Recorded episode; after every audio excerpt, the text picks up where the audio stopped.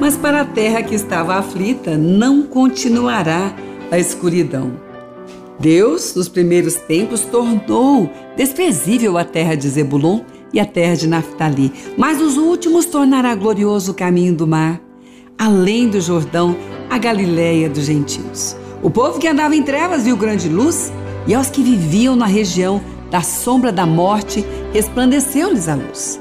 Tens multiplicado esse povo alegria, lhe aumentaste, alegraram-se eles diante de ti, como se alegram na ceifa, como exultam quando repartem os despojos, porque tu quebraste o jugo que pesava sobre eles. A vara que lhes feriu os ombros e o cetro do seu opressor, como no dia dos midianitas. Porque toda a bota com que anda o guerreiro no tumulto da batalha e toda a veste revolvida em sangue serão queimadas, servirão de paz. Por quê?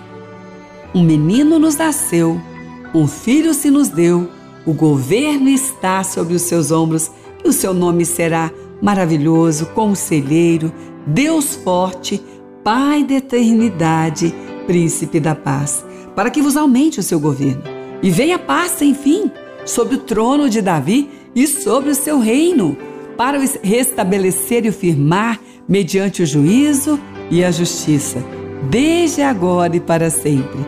O zelo do Senhor dos Exércitos fará isso.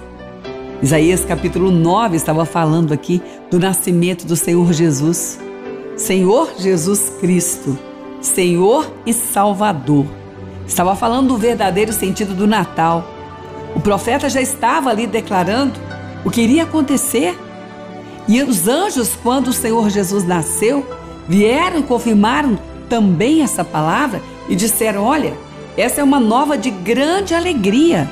Alegria é grande porque o Salvador nasceu.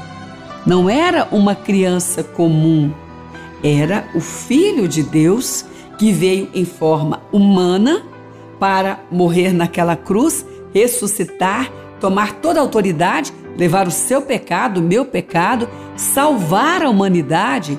Disse que o profeta está dizendo aqui. E esse Senhor Jesus, esse menino Senhor, ele é o nosso maravilhoso conselheiro, Deus forte, Pai da eternidade, príncipe da paz. E é ele que aumenta o governo. E é ele que nos leva a governar na autoridade dele aquilo que estava nos destruindo. Hoje nós temos autoridade do Senhor em nós para vencer aquilo que estava nos vencendo. Por isso a grande alegria, a grande alegria de poder conhecer e ter o Salvador, aquele que nos livra de nós mesmos. Porque nós estávamos no caminho da destruição, servindo ao inimigo sem possibilidade de acesso a Deus pelos próprios pecados, e esse Senhor Jesus veio. É uma grande alegria o nascimento do nosso Senhor e Salvador Jesus Cristo. Esse é o verdadeiro sentido do Natal. É o sentido da nossa fé, é o sentido da vida que está em nós. E ele diz: Olha, o Senhor dos exércitos fará isso e fez. O Senhor Jesus foi enviado, nasceu em uma manjedoura, cresceu, veio ao mundo e a palavra diz para os que já eram seus, mas os seus não conheceram, porque foi Ele quem criou a todos. A palavra nos ensina sim. O Filho de Deus, o Pai, o Filho e o Espírito Santo são um. Mas a palavra também diz que a todos os quantos o receberam, deu-lhes o poder de se tornarem filhos de Deus. A saber, todos quantos o receberam tornaram-se filhos de Deus.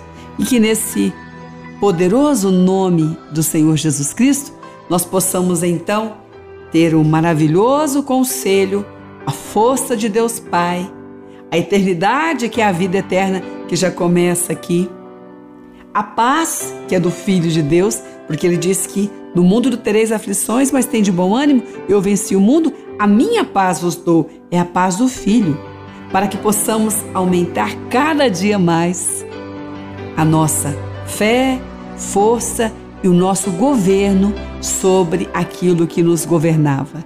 Porque agora é o Senhor quem nos governa e nele nós temos autoridade para destruir aquilo que nos destruía. Que você possa ter mais, bem mais desse Senhor. Que haja na sua casa, no seu coração, na sua família, o verdadeiro sentido do Natal. Maravilhoso, conselho, força de Deus, paz do Filho, do Príncipe e o governo sobre tudo aquilo de mal que governava sua casa. Ele te deu autoridade para pisar serpentes e escorpiões e nada, absolutamente nada, te fazer dano algum. Por isso é a grande alegria. Nasceu Cristo Senhor, o nosso Salvador.